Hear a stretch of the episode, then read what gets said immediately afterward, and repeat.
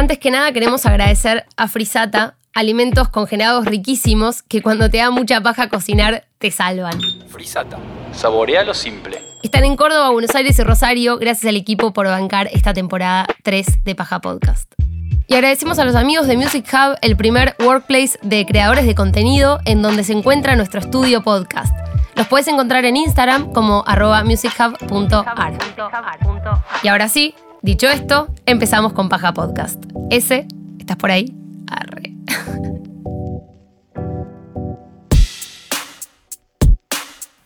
Nacho Piug es uno de los fundadores de Acámica, una compañía que vale mucho la pena conocer. Pero si no la conoces, te ahorramos el trabajo de googlear. Se presentan como plataforma para estudiar tecnología y para aprender en serio. Con él conversamos sobre la educación virtual y no virtual, sobre cómo aprendemos de lo que vivimos y nos metimos en el terreno de padres e hijos. What the fuck? ¿Sabes qué relación existe entre la educación y el olfato? Nosotros tampoco, pero Nacho sí, y lo cuenta en este episodio. Hola, Hola, hola, hola, hola, hola. hola, hola, hola, hola.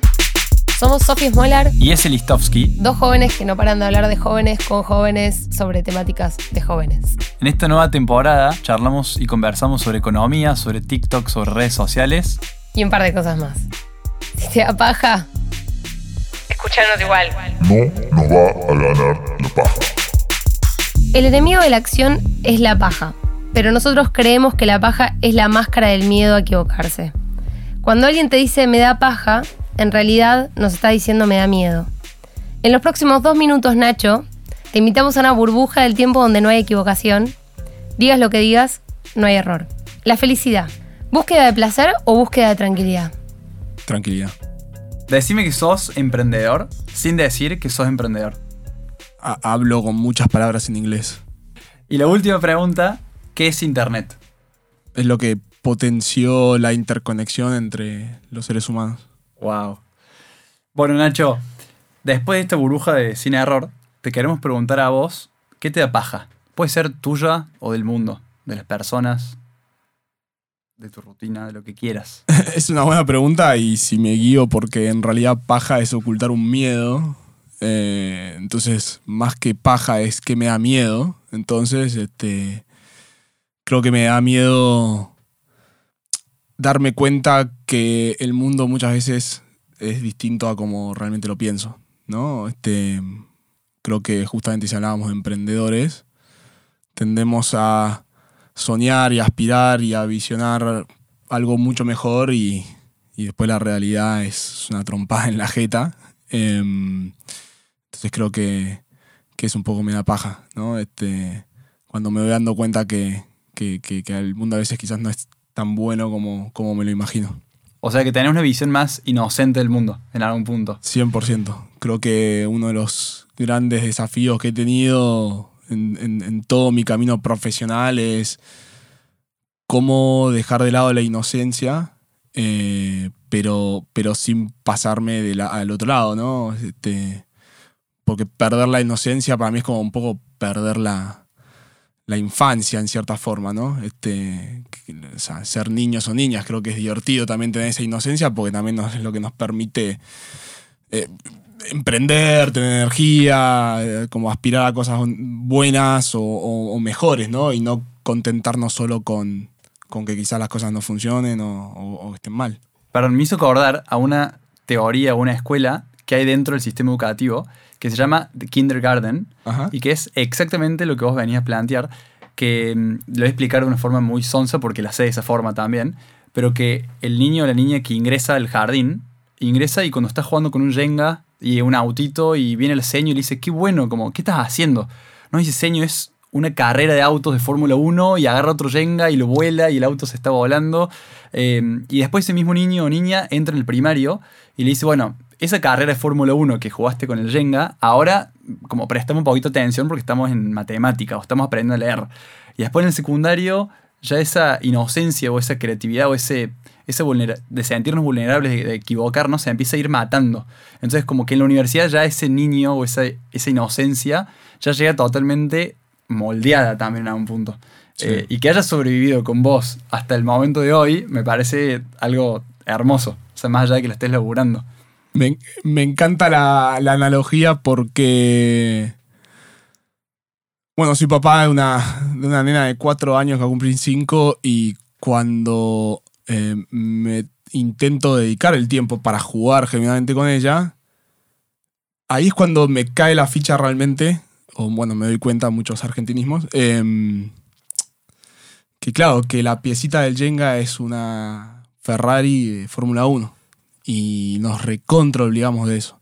Nos olvidamos por el sistema educativo nos olvidamos también por la sociedad, ¿no? O sea, dale ese, deja de... eh, son maderitas, ¿entendés? Y, y como que te lo, nos lo autoimponemos. Tiene un sentido de ser obviamente el mundo de los adultos, pero está bueno rememorarlo de vez en cuando. ¿Qué sí y qué no de la educación virtual? ¿Qué, tiene? ¿Cuál es el espacio ahí para mejorar o para cambiar? Bueno, como todo aspecto de- del mundo humano es mejorable, ¿no? Este, yo creo que lo que la educación virtual, online, a distancia, eh, remota, el nombre que le queramos poner, este, nos ha demostrado es que nos permite derribar un montón de barreras de, em, de, no sé, por ejemplo, conectar, ¿no? Estar en un mismo espacio digital con gente de distintos lugares del mundo, con distintas experiencias y demás. Eh, nos ha permitido también manejar eh, más fácil nuestros horarios, la flexibilidad, ¿no? Cuando yo quiero, aprendo de lo que quiero. Eh, y más que que no es qué es lo que nos cuesta todavía porque no estamos acostumbrados, es justamente la conexión emocional, humano-humano. Eh, eh, si bien estamos todo el día mandando mensajes por cualquier plataforma de mensajería digital, lo- eh, subimos fotos, estamos en las redes compartiendo tweets o lo que fuere. Después, Sí. al final de cuentas, la conexión humano-humano esperamos que sea física o presencial. Y, y yo creo que ese es el gran desafío que no lo vamos a ver cambiar porque es un cambio de paradigma del desarrollo del cerebro del ser humano. digamos. Claro, o sea, vos decís que no es que nos tenemos que acostumbrar, que es difícil de lograrlo directamente. Es difícil. Y salen, visto ahora estas nuevas redes sociales como Clubhouse o Clubhouse y qué sé yo. Y hay un millón de herramientas que intentan. Y bueno, nosotros, o sea, desde acá, amiga, también este, proponemos distintas cosas para hacer. Lo que siempre decimos es que no es que vaya a ser igual, sino que intentamos que sea equivalente, que no es lo mismo, ¿no? O sea, nada es estar cara a cara con una persona porque encima ahí entra en juego un sentido que con el internet todavía no lo podemos desarrollar, que es el olfato, y que nosotros no nos damos cuenta, pero estás oliendo a la otra persona y no necesariamente porque tiene o muy mal o muy buen olor, sino hasta este, inconscientemente la olés y es- hace algo en nosotros como animales que en el online no está. Entonces, bueno, haciéndolo un poco más corto, este, yo creo que ese es el desafío de la educación online. Pero el único que yo le encuentro. Después hay desafíos que tienen que ver más con economía, pobreza, política y demás. O sea, el acceso a internet, el acceso a una computadora y demás. Eso no es necesariamente un problema de la educación online, eso es un problema de las sociedades. Y hace ya ocho años que fundaron Acámica, 2012, bueno, casi nueve quizás. Eh, y lo que más me interesa es que ustedes como jóvenes o como recién creando ese negocio, ¿qué hipótesis tenían en ese momento de- del negocio, de la oportunidad? Y si esa hipótesis sigue vigente hoy o cuál es la hipótesis de los próximos ocho o nueve años? Sí, qué- qué buena pregunta. Em, la hipótesis inicial sigue vigente, que era acceso universal a educación de calidad, ¿no? Este, y la verdad te agradezco la pregunta, pues no la había como revuelto a pensar, porque encima con la situación de pandemia de 2020 que vivimos, puso en tela de juicio que eso seguía vigente justamente, ¿no? Entonces, si bien obviamente en el camino cambiaron un trillón de cosas del proyecto, ese aspecto sigue, sigue firme como una misión, ¿no? ¿Y ustedes cambiaron? Nosotros ¿Y cambiamos- Uf. eh, bueno, Es papá. ese, claro, ese ya dijo que éramos jóvenes. Eh, Un golpe duro. Claro, o sea, muy jóvenes. Eh, Claro, muy joven ya. Yo tengo 36 cuando estamos grabando esto, así que estoy fuera de tipo, poder aplicar un montón de cosas, ¿viste? O sea, todo llega hasta los 35 a veces. entonces. Pero bueno, sí, cambiamos un montón, cambiamos eh, desde las aspiraciones a las visiones, a, a- a formas, este. eh, o sea, cuando digo ustedes, estoy hablando por los founders, ¿no? Pero obviamente cambió, lo- cambió el equipo porque o sea, vino y fue mucha gente, ¿no? Este, hay gente nueva. Así que sí, es constante cambio, totalmente. Y la cultura de ese momento, o sea, la cultura de adentro, de, de valores de la compañía, de rutinas, de hábitos, de expectativas, ¿la, la pudieron mantener? ¿La fueron cambiando? ¿Cómo hicieron para trabajarla? Con tanta Bueno, rotación, acá, quizás. Sí. Eh, es otra buena pregunta porque a mí lo que me pasó, y, como cuento más de la experiencia personal, em, no había comprado tanto esa galletita de que la cultura es tan importante moldearla desde el principio y la historia después me terminó diciendo que sí, que por lo menos eh, para mí es que eh, esa, esa, esa sí me la tendrá que ver conmigo, esa galletita. Este, em, y lo digo, o sea, yo estoy contento con la cultura de la compañía, eh, pero tampoco es que es perfecta, ¿no? Entonces, em, cuando identificás aquellas cosas que, no te cierran tanto la cultura y cuando estás- avanzado, eh, cuesta un poco más cambiarlo, porque ya está como en el ADN y eso viene desde los founders en, adelante. Em, y una cosa es la cultura y otra cosa son las formas de trabajo, ¿no? O sea, o sea, antes era más caótico, ahora más ordenado, pero eso no es cultura, al final de cuentas. Mm. Esos que se fueron organizando. Claro, exactamente. O sea, ahí fuimos implementando herramientas, metodologías o lo que fuera. Si tuvieras margen infinito para equivocarte, o sea, esto de que hablábamos de la burbuja sin error, pero casi infinita, ¿en qué apostás que muy pocos apuestan? O que en general nadie dice que quiere apostar. Para poder hacer una aclaración, Sí. porque una vez que nos juntamos en Córdoba, que mm, estábamos ahí en el quórum charlando, vos habías traído que me dijiste, tenés que leer este libro de este autor, que no me acuerdo ahora en este momento, creo que era El Cisne Negro, puede ser. Sí. Y me dijiste, Menos esta persona, esta persona, que de verdad eso para mí hizo a gran parte del, del diálogo que tuvimos, esa conversación, eh, como, como que en esa, en esa, esa persona en, en 2008 hizo mucha diferencia cuando todos quebraron a un punto. Eh, y, y lo que dice Sofía recién es como, ¿cuál es para vos el cisne negro de este momento tuyo? O sea, ¿en qué pensás que, que para muchos es poco... eh, atractivo, sí, o poco atractivo dedicarle tiempo, recursos, lo que sea, y que para vos va por ahí o, o puede dar una sorpresa. Uf, qué pregunta. O sea, como que estamos acostumbrados los que estamos muy en esto de Silicon Valley, ¿no? Este, mirando hacia allí, ¿no? De, de- de- de que estos gurús digan, ¿no? La posta está por acá. Claro. Y- ¿Dónde invertimos? Claro.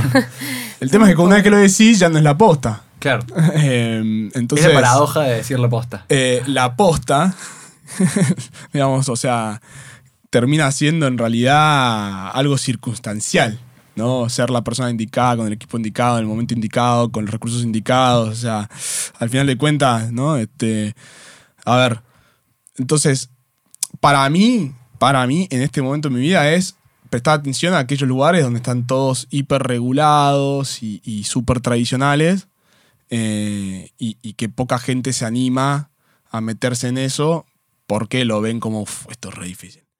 Eh, y, acá un caveat, ¿no? O sea, yo creo que emprender ya de por sí es lo que poca gente hace. Estadísticamente, dentro de los números de la gente que, no sé, tiene cierto eh, formación y, y- y- y pasar, digamos, económico, emprender es, es una minoría. Después están los emprendedores de necesidad, que es la mayoría del mundo, y yo digo que esos son los verdaderos emprendedores. Pero bueno, así que todos los lugares regulados son, bueno, definitivamente educación, el otro es justicia y el otro es salud. Qué lindo Eh, trabajar justicia. Claro, o sea, anda a meterte ahí, ¿no? Este, eso está hiper regulado. Eh, bueno, y son todos los aspectos que son derechos humanos. Eh, si esas tres cosas funcionan bien, cualquier sociedad deberían funcionar bien. Todo lo demás decanta de eso. Eh, esa es mi visión. Y yo creo que, bueno, que, que ahí está. El tema es que, bueno, eh, no es fácil. Obvio. ¿Cómo se llamaba el libro y la autora? Así lo dejamos. Es el de, de Black Swan, Yes, de. Nassim Nicolás Taleb. Excelente. Eh, sí, a mí también me, me- me encantó cómo es un tipo polémico, en cómo se opina y cómo habla en Twitter sobre todo. Pero bueno, tiene un punto interesante para escuchar.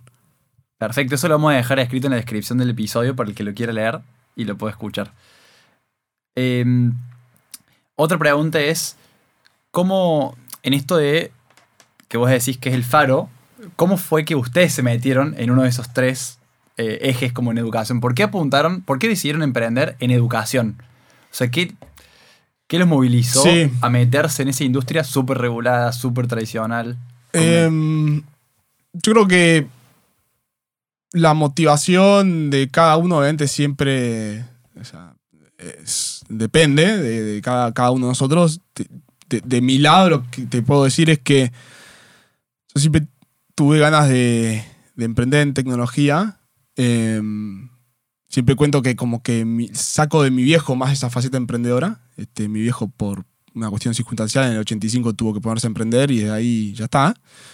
Y después del otro lado tengo como, como un, un- un- role model muy, muy, muy marcado de mi vieja que se dedicó 38 años al servicio público, a la gestión pública en el Ministerio de, de Trabajo de la Nación de Argentina.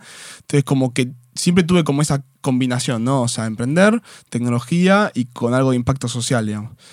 Y, y cuando veo algo alrededor que, que- que siento que, que, no sé, que si de repente yo lo tengo como un problema o como un privilegio, también es la otra, digo, bueno, entonces será que eh, acá hay algo para hacer. Y me pasó que yo me fui a intercambio en la Universidad de Estados Unidos, estas que son Ivy League, este, que es como el Disney de la, de la educación. Dije, wow, ¿qué es esto? Eh, y, ahí dije, claro, soy un tremendo privilegiado, no puede ser que sea, solo un 0,001% del mundo tiene acceso a esto. Vamos a tratar de hacer algo que pueda acceder todo el mundo a ello. Y, y ahí después lo otro que sí nos, nos unificó es que somos unos inconscientes, justamente. y decir, hagamos algo en educación. Mencionaste a tus papás, tu- a tu papá y a tu mamá. Eh, me voy a atrever a hacer una pregunta ahí, porque me parece interesante esto de que si bien nos formamos en, en la escuela, gran parte de la educación, como acabas de decir, eh, se inspira a través de eso, esa, ese padre, esa madre. Y mm, ¿qué son para, para vos, o qué fueron para vos eh, tus, tus viejos, en el sentido de eh, si, si son la inspiración, o sea, ellos te inspiraron y quieres ser como ellos, o si, ah, o sea, de- del otro lado, eh, querés ser como ellos, pero querés hacer las cosas mejor. Como, ¿Y qué es eso que quieres hacer mejor que lo que, que ellos hicieron? Si hay algo ahí que Bien, identificás. espectacular, espectacular. Me encanta la pregunta porque es algo que vengo hablando justo últimamente. Eh, no necesariamente en esa línea, sino con lo que te voy a decir, que es. eh, a ver, primero siempre hago como eh, entendimientos de contexto, ¿no? Sé que no todo el mundo o tiene a sus padres o a sus madres y que no todo el mundo si los tiene tiene una buena relación, eh, biológicos, adoptivos, no importa, sino esa persona que te forma. Eh, sacando eso de lado, yo por suerte lo- los tengo ambos y me han dado mucho cariño, mucho afecto y mucha guía. Ahora, y a esto es lo que vengo hablando últimamente, eh, hay una cosa, una diferencia entre la admiración y la idolatría, ¿no? O sea, yo creo que los admiro a, mis viejos, no son mis, mis ídolos, digamos, ¿no? Qué bueno. ¿Por qué marco esta diferencia? Porque creo que, y es muy importante, bueno, antes lo decía un poco en chiste, ¿no? De los de Silicon Valley, que lo, lo idola- idolatramos un lugar o un mindset y, y a gente y a los gurúes eso. Y en realidad debería ser más como admiración, no es que tengo que tomar todo lo que hicieron mis viejos y hacerlo igual. Ni tengo que tomar todo lo que dice Taleb en el libro, ni lo que dice Elon Musk, ni nadie, ¿no? Sino que es, che, los admiro por lo que han hecho, son una inspiración para mí, bueno, yo voy a hacer mi camino. Eh, y, y eso me, me sucede con mi papá y mi mamá, o sea, creo que en su rol de padre, madre y después de profesionales, cada uno, para mí son, son unos modelos de rol a, a- a quienes seguir. Y, y también hoy son también como mentores míos, más allá también de, de su rol de padre y madre, ¿no? O sea, les consulto cosas de, de mi trabajo, de cosas por el estilo y me asesoran, así que eh, sí, por ahí va. O sea, decís como, eh, como que casi que la idolatría, o sea, el, el- ídolo tiene, es- está más del lado como de un aspecto más negativo, en el sentido de que es como casi que es tan inalcanzable o, o que lo ponemos en un lugar tan inalcanzable que se vuelve irreal. Eh, por un lado puede ser eso, es buena, no lo había pensado. Yo lo tomaba más por el lado de que cuando ponemos a alguien en un pedestal, no, no somos capaces de ser críticos con esa persona, ¿no? Y, hasta a veces queremos ser esa persona.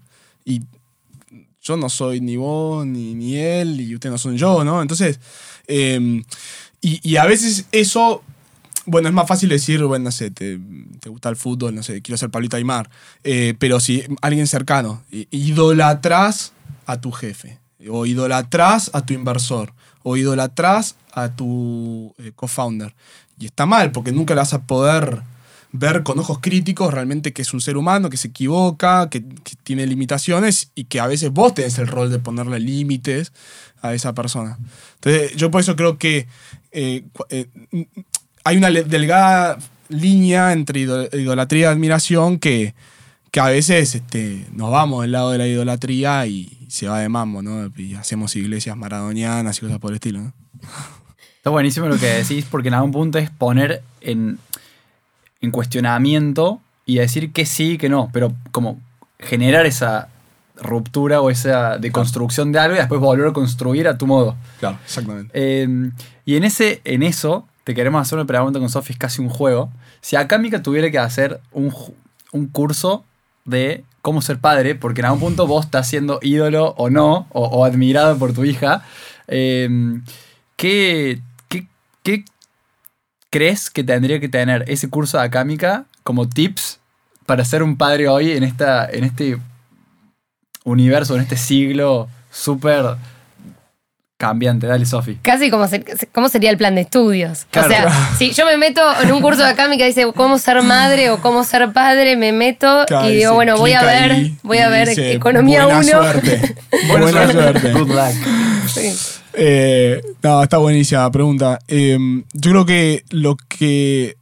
Una cosa que más me llevo de, de- de la experiencia con Akámica es que aprendí a cómo aprendo yo. ¿No? Entonces, eh, cuando damos cuenta, cada uno de forma consciente, qué es lo, lo que más le funciona para aprender, eh, o sea, eso te va a facilitar luego la bueno. incorporación de conocimientos, sea el tipo que sea. Viste que hay gente que le gusta más eh, que le des una clase eh, o sea, hablada, hay gente que prefiere leer, hay gente que prefiere la abstracción de la matemática y los 25 planos, y hay otra gente que dice, no, a mí déjame leyendo, o sea, tipo, de- debatiendo leyes, qué sé yo. Eh, eso es lo, interesante. Entonces, el plan de estudios para ser padre, eh, creo que seguiría haciendo la pedagogía que propone Akámica. Entonces, lo que dije antes es como para entender primero que cada ser humano es distinto, pero en algún momento tienes que estandarizar, ¿no? Y donde nosotros estandarizamos, y propondría lo mismo para ser padre, es, un, es, es definitivamente primero aprender haciendo. Eh, a ver, te vas a dar cuenta lo que la emocionalidad que hay en, en el rol cuando te suceden las distintas situaciones. Y, y, y en ese aprender haciendo, lo que te propondría es que tengas algo de teoría, que puedas ir leyendo las teorías que necesites, tipo, bueno, a ver, este, cuando los chicos aprenden a ir al baño, ¿viste? ¿Qué sé yo? Y hay técnicas, ¿entendés? O sea, y, y está bueno y, que las aprendas. Eso sería como Eh, lo práctico. Lo teórico. eh, claro. Este, bueno, la parte teórica es por qué, no sé, a los dos años y cosas por el estilo, ¿no? Eh, pero sí, aprender haciendo un mix de teoría y práctica y después, sobre todo, y lo más importante, contar con alguien a quien recurrir, a quien consultar. eh, y, y- y que estés acompañado de gente que esté en la misma. O sea, básicamente lo que tratamos de hacer en la cámica es lo que hacemos en la vida normal. Che, mamá, este. Eloísa se llama mi hija. eh, eh, No sé hacer. Elo este, está aprendiendo a leer. Vamos a cambiar de tema. ¿Cómo, ¿Cómo fue tu experiencia? Y bueno, y que ella te relate y vos decís, ah, bueno, tomo este ejemplo, ¿entendés? Y después podés ir y hablas con una persona, no sé, una docente o un psicólogo y te da algo de teoría para que leas, no sé, de acá, lee esto de constructivismo, qué sé yo. O sea, como que lo hacemos intuitivamente. El plan de estudio debería ser así y esa es la propuesta de Acamia como conceptualmente para cualquier cosa para aprender. Perdón, tu hija se llama Eloísa. Eloísa. ¿Cómo te gustaría que estudie Eloísa? Cuando en la- ¿cómo, cómo te imaginas o cuál es la universidad que te gustaría que tenga tu hija cuando vaya a la universidad, te- sabiendo que tiene hoy? Tiene cinco casi. En 12 Cinco. años, en 13 años. Claro, ¿cómo, no solo cómo te la imaginas, sino cómo te gustaría. Bueno, si eliges ir por ese camino. Bien, eh, buena base. Definitivamente.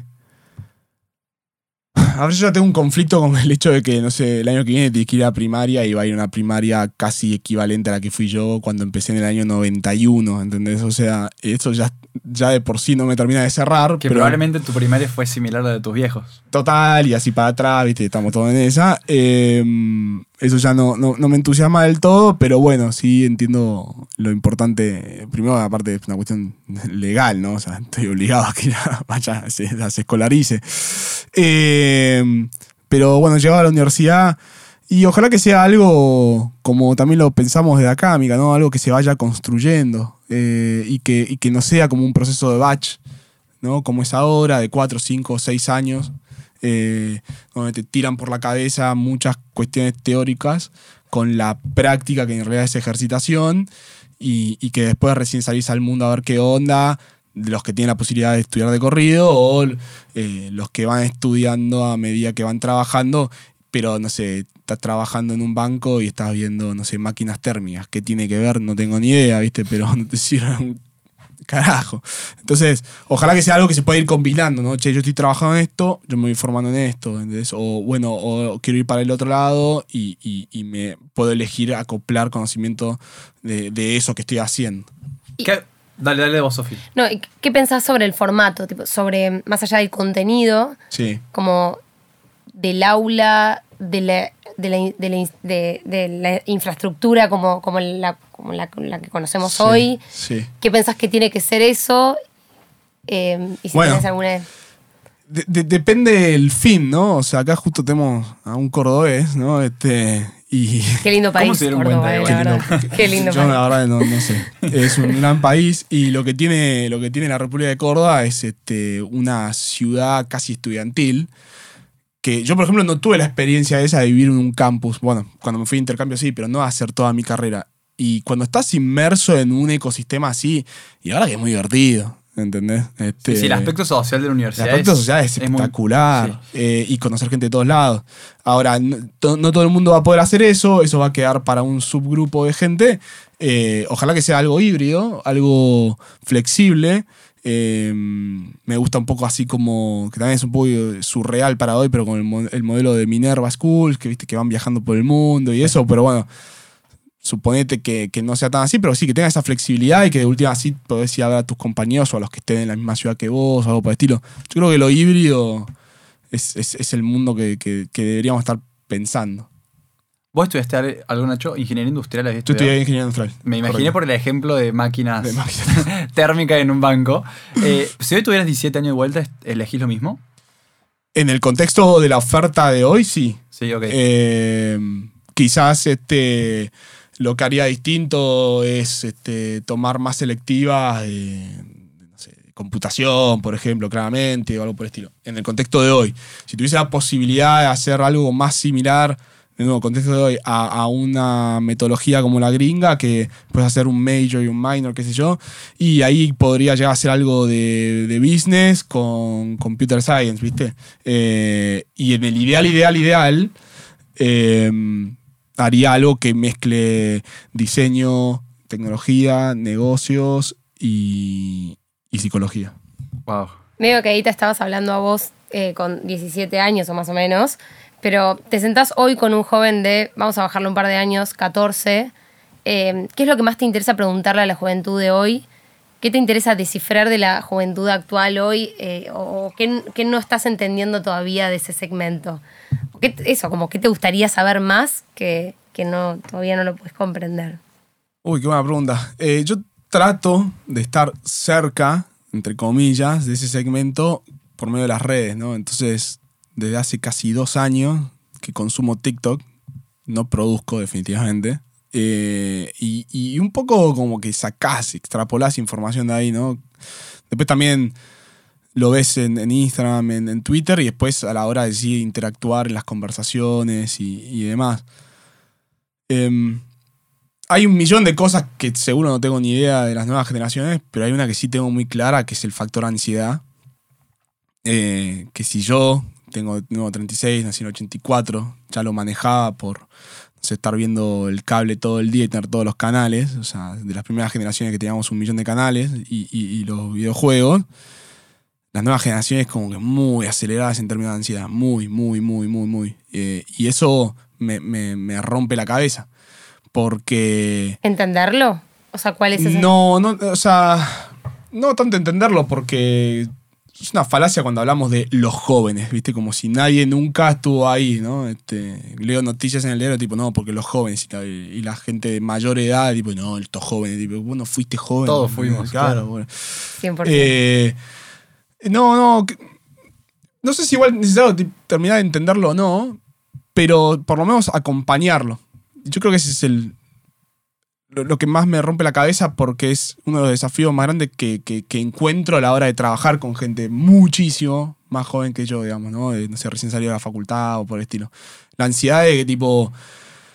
O emprendiendo. Ya está, empecé hace un mes, ¿por qué no soy Elon Musk? Y, no, porque llevan tiempo las cosas. ¿entendés? Los tomates, para que te comas un buen tomate, lleva, lleva un tiempo, ¿entendés? Y está bueno, podés mirar cómo crece el tomate. ¿Entendés? Me gusta esto que decís de que de, de la gente que, que pone en un mismo, una misma bolsa a los jóvenes y que pone hipótesis sobre los jóvenes como si fuese algo externo. Pero a veces también poner, me pasa hablando con, con mi viejo, poner en, en conversaciones en las que él me dice, yo también fui joven y pasé lo mismo que vos. Sí, yo- ya se te va a pasar. y como hay algo de eso como, bueno, sí, sí, ok, pero también hay juventudes distintas eh, que otras y creo que tal vez más exigentes que otras por el contexto o, o- o distintas, diferentes. Entonces, como que hay algo de, el haberlo, creo que no sé qué es mejor, ¿no? De asumir que todos lo pasamos, entonces es algo que ya se te va a pasar porque yo también estuve ahí. O de, che, le damos la entidad a este segmento que son los jóvenes que le está pasando hoy esto en el contexto en el que hoy estamos. Eh, y podemos hablar sobre este segmento de hoy. Como si no es la juventud, no, sé si es repetida. O sí, no sé. es un Eh, quilombo la pregunta tal vez. Pero Está buena, ¿no? Está buena porque. A ver, yo soy de la filosofía de que en realidad hay pocas cosas nuevas bajo el sol. ¿Entendés? O sea, y me preguntaban de qué es internet y eso, y es- yo usé la palabra potenciar. ¿Y qué pasó con COVID? Aceleró. O sea, para mí, y, y, usaste una palabra clave para mí, que es contexto. O sea, el contexto define, define un montón de las variables, ¿no? Este, alrededor de un, de- un tema va a sonar medio viejazo, pero o sea, a medida que, que voy creciendo, voy reconociendo que, que, que muchos de esos tipos de comentarios de ya se te va a pasar, yo pasé por eso, o, o por el estilo, y son ciertos, son ciertos. Yo creo que el desafío en realidad no es tanto el comentario, sino, eh, digo, el, el contenido en sí, sino el cómo se dice. Mm. Porque quizás tu viejo te puede decir, este, eh, mirá, yo te entiendo, yo pasé por eso, sé que es durísimo, y cada uno después lo procesa de la forma que, que- que- que lo puede procesar. Está y, bien lo que decís. Y después, ¿sabes qué? Va a estar todo bien, confía Mm. en mí. En- Eso es una forma como mucho más amistosa, empática, a decirte, ah, déjate joder, Sofía, eso ya fue, yo ya estuve ahí, no pasa nada, sigamos otra cosa. Eh, ¿Cómo salió River? Eh, o sea, no, ¿entendés? Sí. Eh, y no, lo quiero, no lo quiero juzgar a tu viejo. No, ¿eh? para O sea, nada, es lo que en algún punto quizás los dos tienen razón. Sí, Eh, Siento que son dos verdades vistas diferentes. Claro, Puede o sea, y, y al final de cuentas es, qué sé yo, este, en el trasfondo está lo mismo. Eh, no, porque Menganito no me da like a la- o no me hace reactions a mis posts. De lo que estás hablando ahí es de afecto, de amor, de cariño. O sea, lo que está atrás son emociones que son naturales del ser humano, de que somos monos. Lo que cambió es la forma. Es verdad. Entonces, no, no, no es que yo no siento como que las juventudes son distintas. Yo siempre a mis viejos los corro de, che, mirá, la juventud de la edad de ustedes eh, nos dejó todo este bardo, ¿entendés? Porque primero ponían bombas en cualquier lado, después hacían, no sé, sí, la primavera francesa y no sé, y todos los cambios buenísimos del mundo. Pero se la pasaban, no sé, tirando cualquier cosa al riachuelo porque no les importaba, ¿entendés? Cuando estaban en posiciones de control y ahora nosotros tenemos que salir a limpiar la basura que ustedes están dejando. Entonces, no es una cuestión de estar echando culpa entre generaciones. No, para nada. Es verdad. No, no, no Eh, es una lucha. Y para cerrar este, esta conversación hermosa, vamos a hacer el último juego, que puede ser una respuesta corta o larga, lo que vos quieras. Eh, pero imagínate que ayer hubiera sido tu último día en este planeta. Para, le decimos ayer para que no suceda, onda, ya está. Ya está, ya no pasó. puede haber sucedido. La posibilidad ya Ah, pasó. Sacamos sacamos. Eh, y tenés que armar un curso de algo que crees que el mundo tiene que aprender. O sea, es tu legado de forma de curso en acámica. Ese- Abierto, ese es el ¿eh? juego, sí. Uf, eh, Responde eso y cerramos. es una pregunta como para. como para sentirse todopoderoso.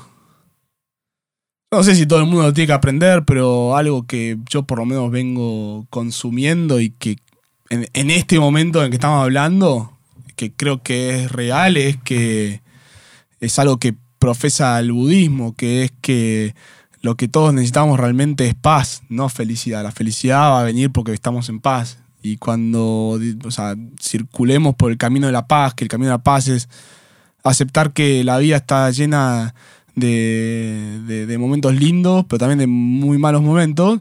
Y, y no es que hay que evitar los esos malos momentos, sino que hay que aceptarlos y saber trascenderlos. Entonces poder estar en paz con, con ese mundo que, como decía al comienzo, a veces no nos imaginamos que sea mejor del que realmente es, pero es. Ahí vamos a terminar realmente encontrando probablemente la, la felicidad. No lo sé, no lo encontré, eh, pero esto es lo que por lo menos decía Buda. Y, y yo creo que eso es muy lindo y, y- y- y es más enriquecedor que, que estar obsesionados con, con eso del pursuit of happiness, para meter un poco de inglés para ser founder. Perfecto. Eh, así que nada, qué sé yo. Sos Bueno. emprendedor. Y me pediste que te digas, soy emprendedor sincero. Gracias por tu tiempo y te deseamos mucha paz, entonces.